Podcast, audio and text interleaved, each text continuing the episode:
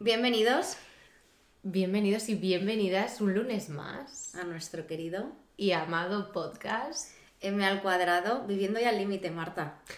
Viviendo ya al límite porque vosotros lo estaréis viendo un lunes o no, o un martes o cuando sea, pero esto se está grabando un domingo a las... Mm, Queridas 9 de la mañana.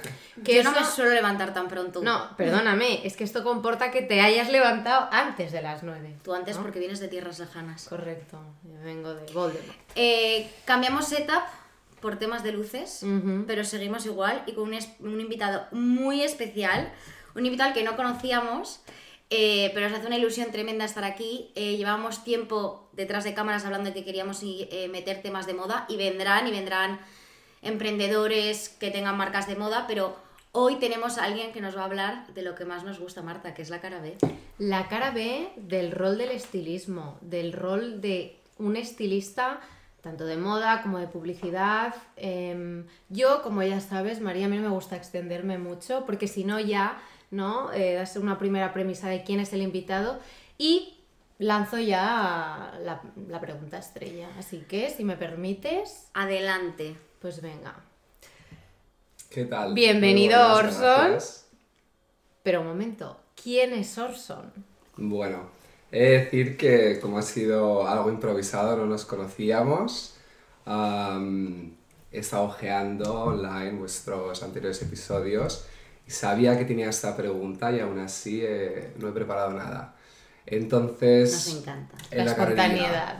Sí, ¿quién es Orson? Eh, bueno, yo soy de Madrid, tengo 33 años y bueno, mm, yo diría que soy alguien hecho a sí mismo, en el sentido de que eh, no he tenido un camino muy marcado, que me han impuesto mucho mis padres y he ido tomando las decisiones según lo que he creído conveniente, lo que me ha gustado, que esto, bueno, tiene su parte positiva y su parte negativa. Su parte positiva, yo creo que es que con el tiempo estaré donde quiero estar y su parte negativa, que quizás es, am, bueno, que tengo padres de amigos, por ejemplo, que les trazan un camino y a veces con eso tienes más seguridad y quizás eh, eres más feliz durante un tiempo o consigues estar donde quieres estar.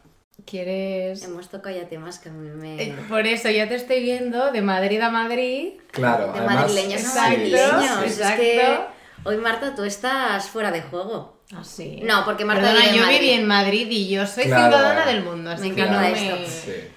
Vamos a ir a los inicios, vamos a contextualizar. Voy a empezar a sacar Wow. camisetas de la palabra contextualizar a la audiencia. Bueno, te lo juro, esto porque es lo que siempre decimos y Es estoy cansada. idea. Voy a empezar, vamos a contextualizar. Claro, Met. Mm. Lo siguiente es el Met. Bueno, esto viene. Es que se vienen cositas, ya te contaremos. Pero, ¿qué es lo que de pequeño a esa, esa pequeña versión de ti le llama tanto el mundo de la moda? O sea, ¿cómo conectas, cómo creas a través del mundo de la moda? Bueno, pues eh, mi familia es de Madrid, yo me llamo Orson, ya os lo he dicho, que no es un nombre típicamente español, pero bueno, mi padre es Manuel, mi madre es Rosa, mi padre es de Norte de España, de Asturias, de Oviedo, y mi madre es de Madrid. Por lo tanto, abuela paterna de Oviedo y abuela materna de Melilla. Y yo caigo en el centro, que es Madrid. ¿Y cómo empieza? ¿no? Hay gente que tiene distintos puntos en el que le empieza a gustar la moda. Yo para mí, eh, bueno, mi padre es productor musical y mi madre siempre han trabajado juntos. Eh, mi madre ha hecho, bueno, pues toda la parte quizás que no se ve en una empresa de producción musical, que es la parte de contabilidad, pero también trabajaba como letrista con mi padre y también hacía estilismos. Entonces, quizás si me remonto an- tan atrás, eh, creo que la primera noción ¿no? de, la moda o el vestir es ver a la gente que circulaba por mi casa del mundo musical. Entonces es algo que, mm, no sé, ver gente que viste o que se expresa al vestir de forma distinta era algo que a mí de pequeño eh, lo he normalizado, ¿no? lo he interiorizado. Eh, y mi primer, primer recuerdo, nosotros, bueno, eh, nací en Madrid, pero pronto nos fuimos al DF a vivir eh, y luego a Miami. Y mi primer recuerdo en Estados Unidos es que yo de pequeño, cosa así de unos 8 o 9 años, eh, teníamos estos armarios, estas casas americanas que son tan grandes, estos walking closets, y ahí teníamos la ropa de mis hermanos y mía, que somos tres hermanos, y yo tuve una época que yo solo vestía de morado, con la camiseta a la vuelta y con la etiqueta por aquí. Y no salía de casa si no iba vestido así. No me podía sacar de casa, entonces hubo una temporada que yo solo salía de casa así, y claro, llegaba a un sitio y me decía, bueno, a un, no sé, a un restaurante y decía, niño, ¿sabes que llevas? La camiseta al revés. Sí, sí, sí, sí, sí.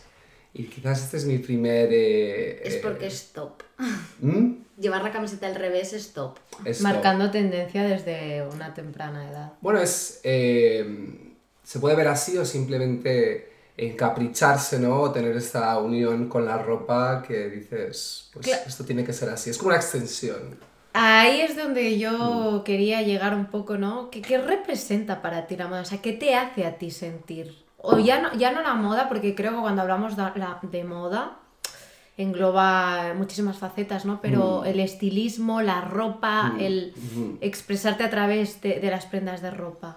La verdad es que es, eh, es difícil explicar, incluso si am, escuchas hablar a otros estilistas, otra gente en la moda o diseñadores, porque me da la sensación que el significado siempre se queda muy corto o a veces se tiende a frivolizar porque tiene que ver con la estética o lo que quieres enseñar.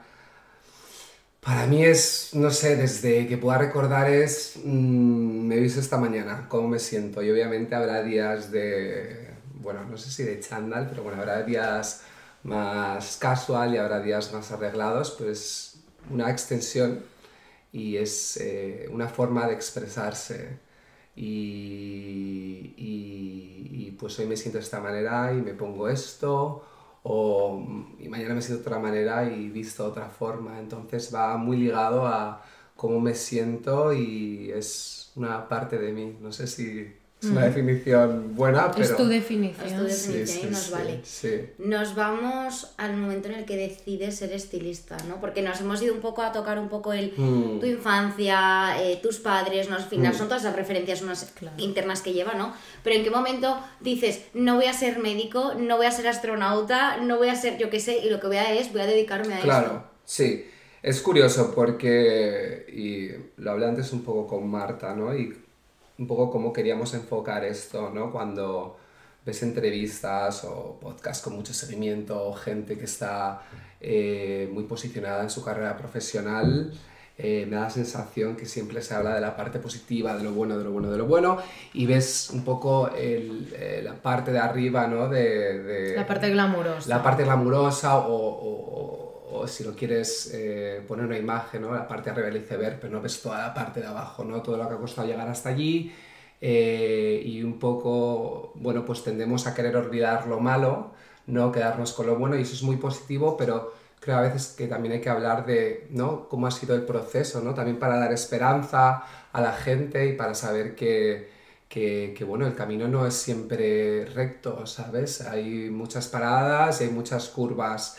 Eh, para mí, yo, fíjate, yo vengo de una familia súper creativa que podría haber dicho que quiero ser, no sé, eh, trapecista y me han dicho sin problema. Eh, una vez más, tengo amigos que, que no, ¿sabes? Que no, pues tienes que estar, estudiar Derecho, tienes que estudiar ADE o quiero que estés en la empresa familiar, ¿no? Y yo después de Estados Unidos, eh, bueno, estuvimos, estuvimos en Madrid, estudié, digamos, la ESO y el bachillerato, parte del bachillerato en la Universidad en Madrid. Y curiosamente, eh, por mi grupo de amigos, sentí que, que tenía que tener un camino muy marcado, ¿sabes? Y entonces empecé a estudiar eh, ADE, que, bueno, económicas, el primer año, que me horrorizó. Y luego dije, bueno, pues voy a saltar de esto a turismo, ¿no? Al mundo de la hotelería. Y me dediqué a ello un par de años y curiosamente me iba muy bien, ¿sabes? A veces cuando no tienes el corazón en algo, te puede ir muy mal por falta de motivación, pero creo que también te puede ir muy bien porque como no te importa realmente no tienes miedo, ¿sabes? Cuando algo te importa Mm. realmente, tienes miedo Me ha encantado este, Mm, esto mm. que estás diciendo. y eh. pones mucha más carne en el asador y te da miedo perderlo. Entonces, cuando no te importa, creo que a ojos de la gente pareces una persona estoica, que vas a aguantar todo y vas a tirar para adelante con un cliente, con un evento, ¿sabes? Porque en, en el hotel hacía de todo, es organizar eventos, ah, estuve también trabajando como concierge, que coges a los clientes, dónde vamos a ir, dónde vas a comer. Y bueno, cuando llegó un punto de "Pff, ya no puedo, ya, ya no me apetece más estar aquí, eh, empecé a, a tirar a tiendas de, lujo. Dije, bueno, voy a, voy a ver si esto es una buena manera de, de introducirme a este mundo, a la vez tener sustento, ¿no? Porque, claro, otra parte importante, sobre todo cuando quieres lanzar una, una carrera creativa, es tener sustento de algún tipo. Habrá gente más bien avenida que sus padres le puedan ofrecer un colchón y otra gente que menos. Y ninguno es mejor ni peor. Cada uno tiene lo que tiene y con eso te manejas. Conozco ambos casos, gente que ha tenido menos posibilidades se le da muy bien y gente que ha tenido más posibilidades y por esa razón se ha, se ha acomodado y no ha tirado para adelante y viceversa. Eh, entonces, Yo eh, creo, bueno, me vas a perdonar a ver Sí. lo que opináis. Aquí entra mucho en juego, ¿no? El cómo es la persona en sí. Total. ¿No? Porque al final esto es como todo, ¿no? Cuando te ofrecen recursos, una misma Mm. persona, o sea, dos personas le ofrecen los mismos recursos y una Mm. persona hará un camino A y la otra hará un camino Mm. B. mm, Yo estoy totalmente de acuerdo y voy a meter... eh, es que soy muy pesada, leo mucho y me estoy leyendo un libro No sé. Vale. que se llama Ceniza en la boca, Vale. que es de Brenda Navarro. Y, y es un libro que me ha dejado un pozo, ¿no? Porque no voy a dar ningún spoiler por si alguien lo quiere leer, es brutal, es una autora latinoamericana, mexicana, y habla como de una mujer que llega a España inmigrando para limpiar casas, ¿no? mm, En, en nuestra realidad, en nuestro contexto, o sea, no en los años 90, 80, 70, ¿vale? A día Vale. de hoy. a día de hoy. Y como un poco es la historia de los hijos de ella, ¿no? De ese adaptarse, ¿no? O sea, alguien que viene con cero recursos. Entonces es verdad que yo suelo siempre tener el tema de, y es verdad, ¿eh? O sea, yo soy la primera que me encanta decir I acknowledge my privilege. O sea, yo siempre es lo primero que digo, o sea, reconozco todo el privilegio que tengo y yo sé que estoy aquí. Para empezar por mi privilegio y después porque me lo he ganado. Pero yo sé que he tenido el camino fácil en muchísimos aspectos y lo tengo que admitir, ¿no? mm. Pero es verdad que lo que tú dices, ¿no? Que tú puedes tener todo el privilegio del mundo y coger y tocarte los huevos, ¿vale? Y tirarlo a la basura. Pero también cuando tú no vienes de nada, hostia, eso es duro, ¿eh? Es muy duro. Y yo, o Es sea, muy- es- me- o sea, me da como una sensación de soledad, ¿sabes? De decir, hostia, estoy enfrentándome solo a un mundo que no conozco. Pero aquí, linkándolo con lo que decía Orson, eso también puede ser muy bueno eh, por, por, por poner como toda esa carne en el asador, ¿no? Porque a veces cuando vienes de la nada y a lo mejor, o sea, vas... La ignorancia es la felicidad, ¿no? A ver cómo lo, lo enlazo Mm. esto, porque lo tengo en la cabeza, pero a ver Mm. cómo lo, lo digo, ¿no? Entonces, como tú no conoces, apuestas a todo, vas a, vas a 100, Mm. ¿entiendes? Entonces, es diferente, mientras que si tienes conocimiento, sabes lo que puedes perder, ¿no? Si te Y dejan tienes recursos- más miedos Sí, también. no sé, no, lo estoy, me estoy expresando fatal, No, pero, pero, para que ver si me te entiendo perfectamente y lo voy a enlazar conmigo. Por ejemplo, yo estoy en un momento de sin paz, pero estoy en un momento donde los miedos sé que me están parando porque tengo una base muy conformista que no quiero perder. O sea, y yo lo sé, ¿eh? Y en mi caso, claro. en este Es momento ese vital, puede que juegue, que no creo en este momento, ¿eh? Pero creo que ha podido jugar muchas veces en mi contra. Claro. Hay, un, hay algo importante que es cuando em, tienes esa sensación de que lo has perdido todo en cualquier aspecto de la vida. Eh, yo creo que son los puntos de mayor crecimiento, ¿no? Cuanto más hundido estás, porque Sí. tienes que salir de ese agujero y hay un, hay un sentimiento de, bueno, si ya no puedo perder nada más, eh, aquí es todo en adelante, ¿no? Y con respecto a eh, reconocer el privilegio, no, fíjate, yo no estoy tan de acuerdo, porque creo que a día de hoy se abusa mucho de, de- esta idea y de tener que reconocer que soy, ¿no? Eh, y que tengo o que, o que no tengo. Está bien apreciar lo que te han dado tus padres y saber, ¿no? Que has tenido eh, ciertas facilidades, pero a día de hoy, bueno, otros podcasts y lo que ves y lo que escuchas, hay, un, hay como una necesidad de, de, de, reconocer el, el, el privilegio y, y, esto se vuelve como en que se perpetúa una lucha de clases y mm. a mí me parece más interesante hablar de, de la meritocracia y que no, no, le tenga que contar tanto a la gente de dónde vengo. Bueno, tú y yo estamos aquí, ponte, estamos haciendo este trabajo o este estilismo, pues ¿qué me puedes traer tú y qué puedo traer yo? ¿Sabes? Eh, me encuentro muchas veces que según qué ambientes creativos también hay que justificar de dónde vienes o cómo has llegado a donde has llegado. Bueno, pues la, la, verdad es que mm, pues igual no me apetece, ¿no? Igual me apetece traer lo que tengo que traer y no tanto tener que justificar mi trabajo o cómo he llegado hasta aquí. ¿Y por qué crees que sucede eso? ¿Por qué creo que sucede eso? No, es esa necesidad de justificar. Bueno, mira. Mmm, sin pelos en la lengua. Sí, sin pelos en la lengua. Yo tengo quizás eh, visiones ¿no? de, de, distintas culturas por donde he vivido y creo que en España, y yo me incluyo en algún momento seguramente, intentamos muy rápido encasillar a las personas o meterlas en una caja para saber cómo han llegado aquí o hasta dónde vienen. Y creo que es un ejercicio activo el decir, mira, eh, acabo de conocer a Marta y a María y no sé nada de ellas, pero voy a ver qué me van a contar y no tanto pensar por qué estás aquí o por qué tienes esto o por qué tienes esta otra cosa. y es un ejercicio activo y creo que mucha gente va en piloto automático y es no, no, no, pues si está aquí o se ha conseguido esto, tiene que ser por esto, tiene que ser por esta otra cosa. Bueno, aquí estamos tú y yo. ¿Ahora qué? ¿Sabes? Tenemos que trabajar juntos. ¿Qué, qué hacemos? Me gusta. no, me gusta y es verdad. O sea, a ver, eh, en España, y yo soy la primera, ¿eh? Que digo que no, pero en España juzgamos mucho y nos cuesta mucho en todos los aspectos. O sea, es como que necesitamos encasillar a todo el mm. mundo. Mm. Y creo que es una de las cosas que al final mm, menos nos conviene. O sea, yo creo que al final cuando uno venga de donde venga, lo que se pone encima de la mesa es la meritocracia o lo bueno que sea, ¿sabes? Es decir, mm, yo quiero el mejor equipo.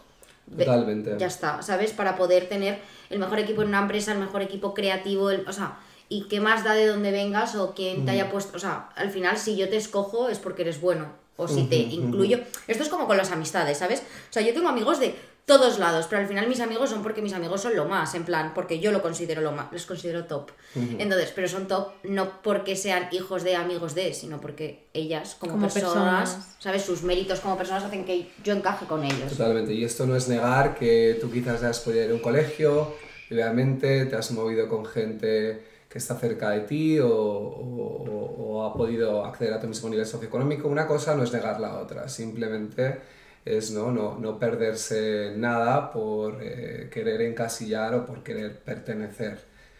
Em, y bueno, y retomando un poco lo que hablábamos antes, eh, pues después de la hotelería intenté entrar en tiendas de lujo, eh, no me cogieron y estuve llamando puertas, llamando puertas, llamando puertas, haciendo otros trabajos que bueno, no, no podría explicar porque nos alargaríamos mucho. Y, bueno, mi, mi, padre, cuando yo creo que cuando me ha visto muy necesitado, siempre ha sido la persona junto a mi madre, ¿no? Que me ha sabido dar fuerzas y de repente, bueno, pues se le encendió la bombilla y me dijo, pues mira, yo creo que tengo un vecino que era director de, de, de, de Hermes, ¿no? Y, y, podríamos ir a llamarla a su puerta. Ay. Y pues directamente pues cogimos y íbamos a ir a hacer la compra. Me encanta este momento. Y, y, bueno, y llamamos a su telefonillo y no a su telefonillo. esto, es marketing a puerta fría, ¿eh? Hola, buenos días, ¿qué tal? O sea, es tipo testigos de Jehová.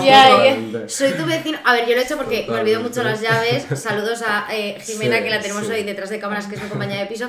Y es como que muchas veces me veo la necesidad de, llamar como a vecinos en plan, hola, soy la vecina del. No voy a decir mi piso. pero del XX. Eh, para que me abran. bueno, pero eso es una. Un, eso no, obviamente. Pero entonces cuéntanos, cuéntanos. Llamas al teléfono. Llamáis al teléfono.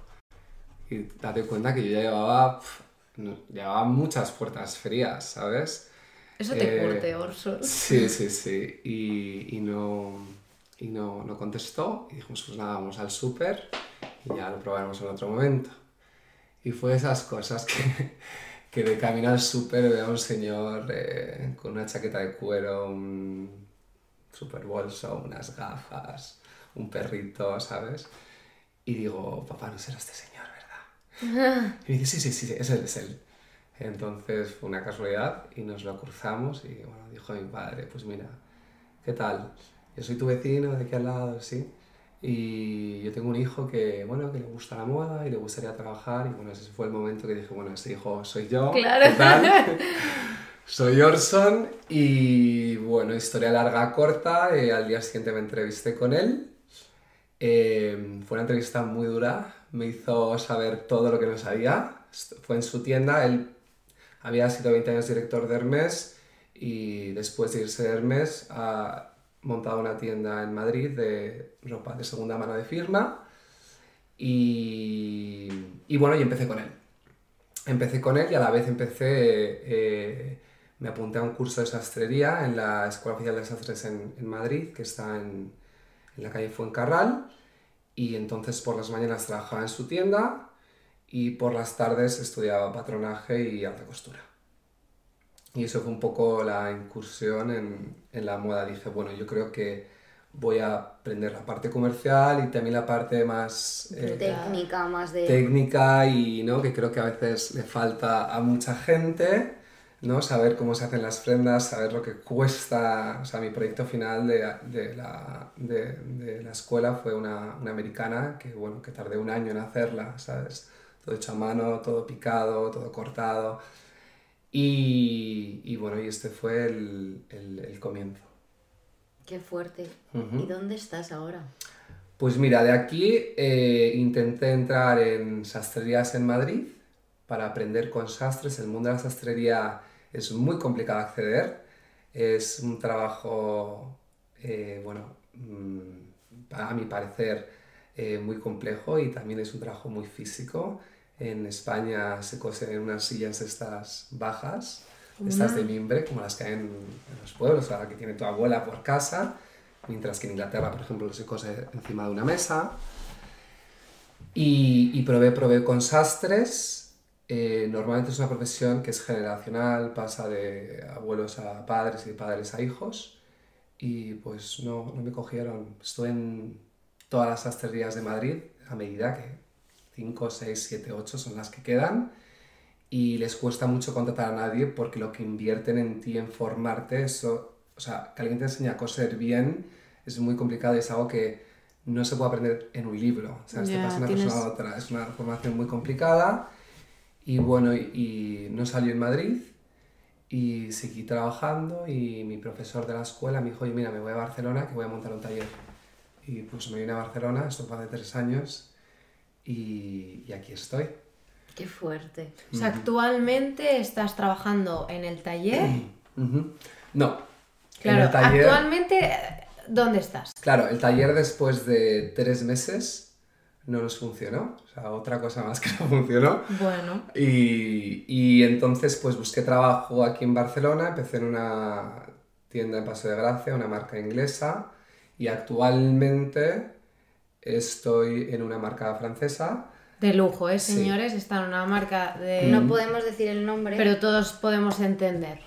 Es decir, la marca de lujo que se te viene a la cabeza históricamente, porque ahora Francesa de baúles, eso se puede decir. Entonces, Bueno, señores y decir. señoras, Monogramas. Bueno, y, y en este impasse eh, empecé a conocer aquí a gente en Barcelona, ya, ya un tiempo en Madrid, lo hemos hablado antes, creo que estaba con la misma dinámica y empecé a conocer a gente distinta también y creo que cuando te cambias de ciudad también te sacude un poco la cabeza y, y empecé a conocer a cantantes, a gente del mundo de la creatividad y empecé a hacer estilismos a la vez, ¿no? Y que es el momento en el que me encuentro. Y de un estilismo salía otro, de un videoclip salía publicidad, de publicidad salía una editorial y ese es el momento en el que me encuentro. Pues eso, y entonces de conociendo a gente, de un videoclip, a de repente pues conocí a alguien más y salía la oportunidad de hacer algo de un estilismo para publicidad, de repente una asistencia para un estilismo editorial y bueno, que son campos súper distintos de, de lo que hace un estilista Y bueno, vosotras contadme qué, qué, qué pensáis cuando pensáis en un estilista o qué dudas os vienen a la cabeza. ¿Me lanzo yo? Sí, lánzate, lánzate. A ver, ¿qué es lo que pasa? Que yo creo que tú y yo, al haber vivido fuera ambas, podemos tener un, Una noción. una noción más detallada de lo que es realmente, y tú además te has dedicado al mundo retail, de lo que realmente es un estilista, ¿no? O sea, te hago un ejemplo. Yo para hacer este, este podcast estuve como estuvimos investigando eh, estilistas de gente famosa española y me he dado cuenta que uno de los problemas de, las, de las celebrities españolas es que no tiene un estilista de referencia y por eso cada outfit de cada gala es diferente. Para mí un estilista tiene que ser esa persona que te ayude a crear una marca y tu esencia a través de la ropa. O sea, ese momento, no sé, en plan Britney o Paris Hilton con esos eh, Couture, en plan- ¿sabes lo que te digo? O sea, ese momento 2000, ese momento que marca. Y creo que cuando uno es una celebridad o una persona que va, obviamente, y tiene la capacidad económica, ¿no? Para poder pagárselo, em, creo que la marca, la ropa, implica tanto porque el momento donde tú te haces famoso es ese momento eh, alfombra roja, paparazzis. Entonces, creo que dice tanto de ti porque es tan gráfico que necesitas un profesional detrás. Eso es ya a nivel personal. Luego, si nos metemos en mundo editorial o en mundo tal, o sea, obviamente hay un lado más creativo, ¿no? Donde ya no es la marca en sí, sino es el compaginar el que es una modelo con, eh, con la marca que estés poniendo. Es- Estoy de acuerdo, pero lo estás llevando a- a- a- al mundo como de, bueno, a- de como- no del entretenimiento, pero moda y tal, pero a pie de calle una persona puede tener perfectamente un estilista. O sea, y a mi entender un estilista es aquella persona que sabe leerte, o sea, eh, ve lo que puede quedar mejor en ti, las prendas y, y y- y entiende lo que te gusta y lo que no, y entonces de eso hace el match y te hace plasmar, o sea, cómo tú te quieres expresar a través de la ropa. O sea, porque est- estoy de acuerdo con lo que estás diciendo, pero lo estás proyectando más a nivel eh, estilismo de celebridades, a nivel videoclips, tal, pero a pie de calle una persona puede tener un estilista perfectamente. Una persona adinerada o no adinerada que quiera tener eso, puede... Bueno, ahora Orso nos, nos Aquí hay dos puntos interesantes. Uno el que decías tú con estas ce- celebridades en los 2000 eh, realmente si hay tantas referencias de los 2000 es porque muchas celebridades no contrataban estilistas y, Y hacían Y auténticos hacían, shows. y, claro. y había de repente una explosión de creatividad que también era muy buena porque no había nada de filtro.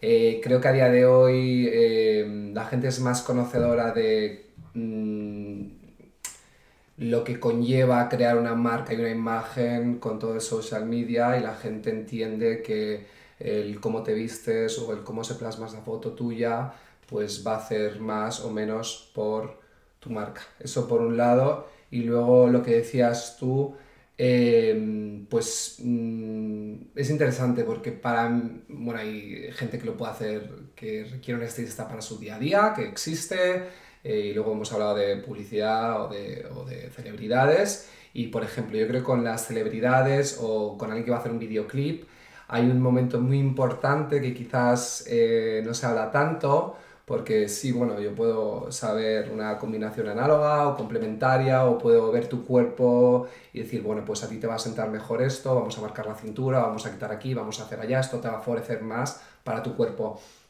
Pero yo normalmente cuando trabajo con alguien hablo con esa persona, eh, la conozco y un poco veo las inquietudes que tiene o en qué momento está o lo que quiere expresar. Y esto es muy importante porque quizás él no tiene unas referencias que yo sí tengo y yo le empiezo a enseñar esas referencias y le empiezo a contar la idea detrás o esta modelo por qué se vestía así o esta colección por qué se dio así o cuál era la idea del diseñador y empezamos a crear un mundo y es importante con el cliente o con la persona que vistes crear ese mundo para crear ese personaje que ese personaje no deja de ser la persona que él quiere ser. Entonces, cuando tú vistes a alguien, creo que tiene que haber este mundo de la misma forma que una pasarela de moda que disfrutes de verdad. eh, ha estado el diseñador detrás diciéndole a, a- a la modelo qué tipo de, de chica eres. Un ejemplo muy concreto es, eh, pues bueno, Kate Moss y John Galliano, cuando Kate Moss desfilaba para él, ella siempre ha dicho de que él era el mejor storyteller, era el mejor que le cont ella era muy buena expresando, dándose personaje en la pasarela y era el mejor en contándole qué tipo de mujer eres, qué está pasando, ¿no? Y, creo que eso es básicamente lo más importante ¿no? de, de, un estilista. Y si alguien te dice que todo este mundo de la moda y tal es como muy superfluo, muy banal, eh, que en el mundo hay demasiados problemas, ¿tú qué les dirías? Bueno, eh, es una pregunta complicada. Eh, bueno, desde luego es un mundo con muchísima pompa y puedo entender que a la gente le parezca frívolo, pero detrás de toda esa pompa hay mucho trabajo. Y cuando haces un estilismo hay mucho trabajo de ir a buscar la ropa, de hacer que entalle bien, de cuadrar presupuestos y crear una imagen, crear un videoclip y bueno, yo creo que al final, pues como todo en la vida, pues mira, la, eh, la belleza no es algo malo, eh, un cuadro, eh, una película y bueno, pues detrás de toda esa belleza que nos puede inspirar o detrás de un buen libro, pues hay, hay trabajo y eso es innegable y pensar lo contrario es, mm, yo creo, equivocarse. Ojo, has hecho una muy buena pregunta porque al final uno cuando piensa en moda no tiende a irse a, a Yo quiero preguntarte, Orson, em, dos, porque claro, vamos a, vamos a ver una cosa, y es que tú no te dedicas full time a, ser estilista, eso, eso es una realidad. Yo compagino. Compaginas. Entonces, compaginas ¿Por qué? ¿Es que está mal pagado el, trabajo de estilismo? Compagino porque es un trabajo en el que tienes que ir poco a poco consolidándote y porque uno necesita un sustento eh, para poder también tener esa libertad y esa flexibilidad con el cliente. Y mira, necesito que tengas a Londres oye, mira, eh, tengo eh, esto en Madrid, tengo que ir ya y necesito que adelantes el dinero. Esto es una realidad que la gente del mundo creativo, sea estilismo, sea música, lo sabe. Tienes que poner de tu bolsillo y, y, bueno, y no pasa nada por decirlo. Me alegro que te estemos teniendo esta charla y también se, se narre esta, esta realidad. Te voy a cortar un segundo. O sea, es decir, si hay una celebridad española, la que sea, eh, tú me estás diciendo que, digamos que yo soy esa celebridad, digamos que yo soy esa celebridad, eh, me estás diciendo que tú em, tienes que comprarme esos zapatos de Prada, ese bolso de Miu Miu, ese tal, y luego yo a posterior te pago. Bueno, igual no hay que comprarlo. Bueno, yo creo que celebridades hay de muchos tipos y de muchos niveles, gente que está más consolidada y menos, igual no hay que comprarlo, hay que pedirle un favor a alguien, igual hay que coger un alquiler, igual es algo que luego podemos colaborar juntos y mira, oye, ahora mismo no tengo, no tengo dinero, pero más adelante voy a contar contigo. Y sí, sí, sí, sí, sí. O sea que, o sea, en sí es un negocio que necesita de una inversión para empezar. Totalmente. O sea, que tiene ya, o sea, ya no solo que la gente cuente contigo y tenga renombre, sino que también necesitas ese, vamos a decir, privilegio o ese colchoncito económico que te permita poder ejercer. Sí, y luego, ¿sabes qué pasa? Que no puedes estar parado, tienes que estar en movimiento. Y para estar en movimiento hace falta algo de dinero, tienes que conocer a gente, tienes que poder salir, tienes que poder moverte, eh, lo social es una parte importante también. Y yo creo que como tú lo estás haciendo, que estás combinando eh, el trabajo mm. en una marca de retail además eh, mundialmente conocida con esto, yo creo que esto también es son dos puntos conexos que se retroalimentan. Se compaginan y yo tengo y se retroalimentan porque tú puedes conocer a posibles clientes, ¿no? Potenciales clientes que luego puedas eh, hacer, ¿no? El tema del estilismo también. Bueno, yo tengo la suerte de trabajar en algo que está vinculado con lo que me gusta y a mí mi trabajo eh, también me gusta. Eh, pero yo la verdad separo las dos, no, no, las mezclo. Una cosa me aporta a la otra, pero las separo, porque son proyectos completamente distintos, el estar en una grande corporación a querer emprender por tu cuenta. Y son mentalidades muy distintas, entonces yo creo que hay que hacer esta dicotomía de decir, bueno, eh, son cosas distintas, pero bueno, yo en mi caso tengo la suerte de, de estar en algo que sigue siendo moda. Hay mucha otra gente que, bueno, es cantante y trabaja en una tienda de libros, Mm. ¿sabes? Eso es verdad, o quien quiera ser actor que está a lo mejor poniendo café, ¿sabes? Que no ¿Cuántos nada- actores hay que trabajan en una cafetería o tal? Y, es- y, y luego, pues mira, Pero bueno, aquí yo creo que es importante volver a conectar con lo que tú decías al principio, ¿no? Cuando hacías tu presentación que decías, bueno, eh, ahora no estoy quizás donde realmente me gustaría estar, pero estoy eh, en, en ese camino. Entonces aquí. Y si te parece María, para ir cerrando, me gustaría hacerte la pregunta de ¿a dónde, dónde te ves dentro de, pues quizás cinco años? creo que no voy a decir el destino o dónde me veo. Puedo decir dónde me gustaría verme. Venga, ¿dónde te gustaría Pero si voy a responder a dónde me veo, mm, siguiendo, trabajando y manteniendo la ilusión y luchando a por donde quiero llegar. Dónde quiero llegar a tener algo mío, a tener algo propio y a poder trabajar mm, por cuenta propia y, y- y poder montar algo, la verdad. Algo mío. ¿Y vosotras? ¡Qué mono! Eh, bueno, es que no este es el micrófono de la manifestación, también te digo. O sea, lo que digas aquí se cumple. Cada una, bueno, yo con mis proyectos y tú con los tuyos, entiendo. Pero también vamos alineadas que nos gustaría tener algo... Algo que sobre todo genere pasión, ¿no? O sea, es decir, Total. yo, o sea, y tú también, tú lo que tienes en mente, ¿no? Mm. Es algo que te gusta mucho y lo que yo tengo en mente ahora mismo, que además estamos iniciando en un momento muy guay Claro. cada una, con más allá del podcast, o sea, el podcast abrimos ganar el premio Onda, chicos. pero, pero yo creo que son proyectos que nos hacen mucha Sí. ilusión, que son muy nuestros, muy intrínsecos. Sí. Es que no queremos dar pistas. No, yo no bueno, voy a... y, no, y, y es, y, es y yo creo que es mejor moverse en silencio, por eso a mí tampoco me gusta Sí, decir yo dónde, soy más de hacer que de decir. pero yo rompo una lanza a favor de mantenerse activo, mantenerse en movimiento, 100%, porque el estamos totalmente movimiento, alineadas. el movimiento llama al movimiento. Sí. Entonces yo creo que nos quedamos con eso. Vamos a ir a las preguntas rápidas y yo Ah. aquí voy a entrar en salseo. Uy, Me esto no sabía. Ay, Pero venía, mira, tienes algún podcast sobre esto, esto me lo... ¡Lánzate, María! Vale. Eh, influencers, celebridades Uh. españolas, bien vestidas y mal vestidas. ¡Guau, qué buena! Mm. Pero así rápido, ¿eh? no te lo puedes pensar mucho que si no está mal. Bueno, bien vestida, creo que tengo una... Bueno, es influencer, actriz. ¿Quién? Sí. ¿Quién? Milena Smith. Ah, No sé si la conocéis, Sí, estuvo en, no Madres, ha- en Madres Paralelas con Sí. Penélope Cruz. am, me gusta mucho, me gusta mucho la, la línea que ha cogido, lo que está haciendo con su estilista, que creo que es Freddy Alonso, si no me equivoco. Y mal vestidas, me ponéis aquí en un apuro. Eh, Amor, no, escúchame. Os vamos a etiquetar a las que llegan mal vestidas, pero no os lo tenéis que tomar en personal. Tenéis a un profesional aquí que os va a ayudar. Esta es mi parte comercial. venga, venga, que nos cuente.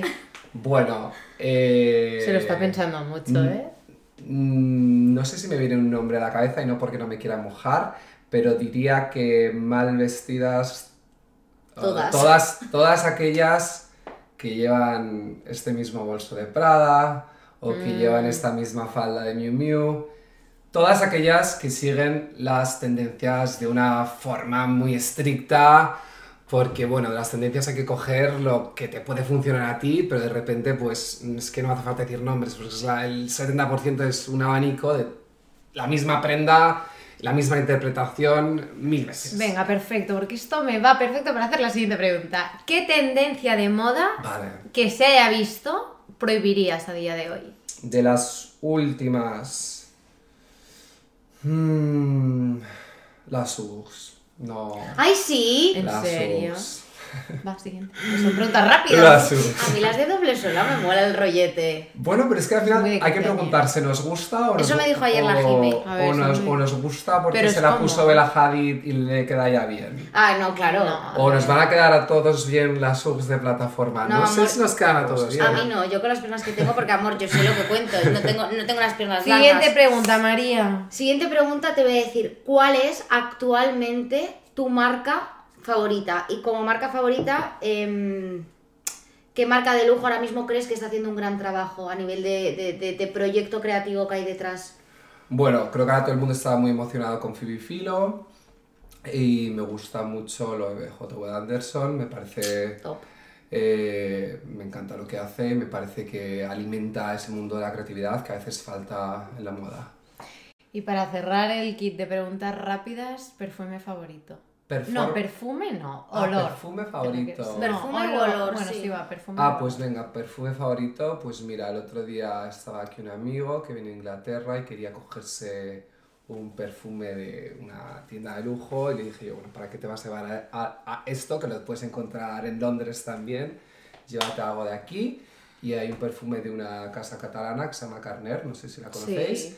Y a mí me gusta mucho Bobo, sé que es uno que gusta a muchísima gente, pero me parece muy rico. Y es de aquí, ¿por qué no dar algo de aquí? Vamos a la pregunta Bueno, final. ahora efectivamente nos Vale. gusta cerrar que la vas a hacer tú porque yo he hecho la del inicio, Mary Poppins, así que por favor el broche de oro Pero a esta ingeniera. de... Eh, eh, el broche de oro. Nos gusta preguntar cómo estás, pero cómo estás de verdad, no check. Sé Vale. que esto es eh, eh, ya típico topicazo de podcast, pero, pero bueno, creo que hemos estado indagando un poco ¿no? en esa cara B, lo difícil que es mm, hostia, haces un hueco en esta industria. Eh, hemos estado hablando al final un poquito aquí estas preguntas rápidas de referencias, ¿no? Hmm. Pero, ¿cómo estás? Pues mira, eh, creo que mi mantra de estos últimos, no sé, medio año es eh, estar positivo. Y esto- Pero... Hemos... ¡Ay!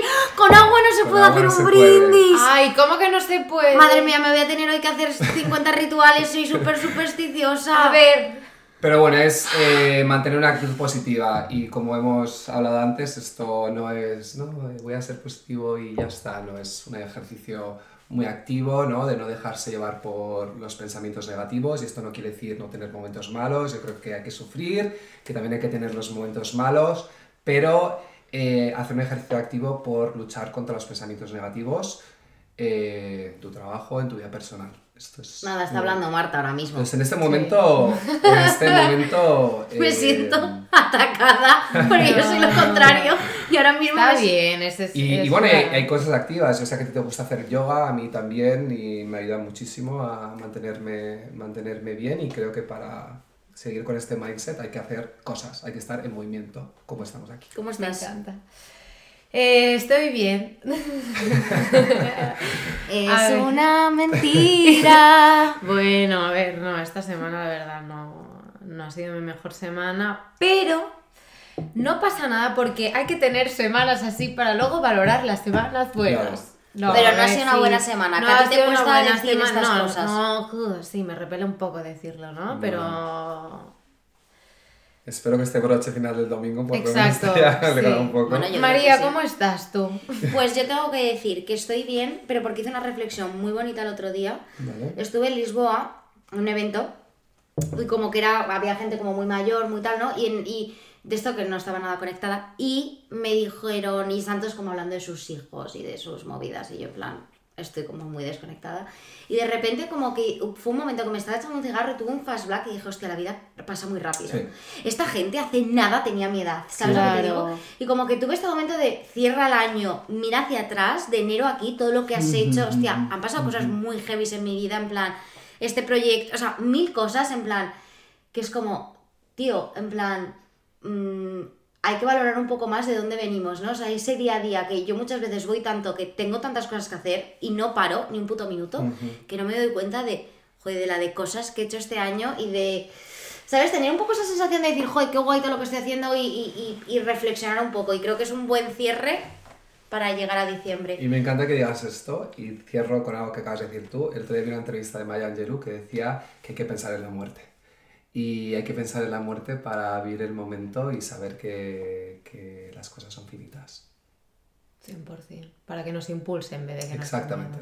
Con esto y un bizcocho. Cerramos el chiringuito esta mañana a las 8. Muchas Gracias. gracias. Muchas gracias. Orson, un placer.